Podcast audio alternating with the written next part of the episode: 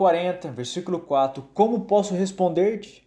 Tem como a gente responder Deus de vez em quando? Como? O soberano que cria todas as coisas. Deus não se responde, se contempla.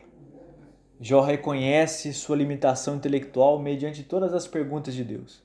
Nós também não conseguimos responder, apenas de forma pálida, raquítica, falar algo sobre Deus. Muito pouco, diga-se de passagem. Ele é a sabedoria plena. Toda a plenitude está nele. Como poderemos então esmiuçá-lo e esquadrinhar sua mente? Ele permitiu-se dar a conhecer por meio do seu Filho Jesus, em quem cremos e adoramos. A palavra viva, inspirada pelo Espírito, encerra tudo aquilo que é importante sabermos sobre ele.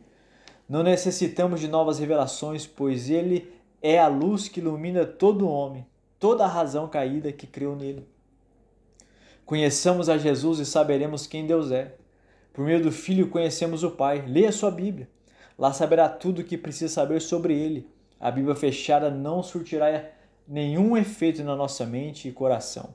Ela precisa tomar conta de todo o nosso ser, até termos a mente de Cristo e começar a pensar como Jesus.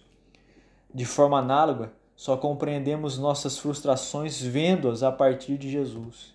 Nele, cujo sofrimento foi real e profundamente difícil, pode se compadecer de nós. Jesus é a resposta a todas as nossas indagações.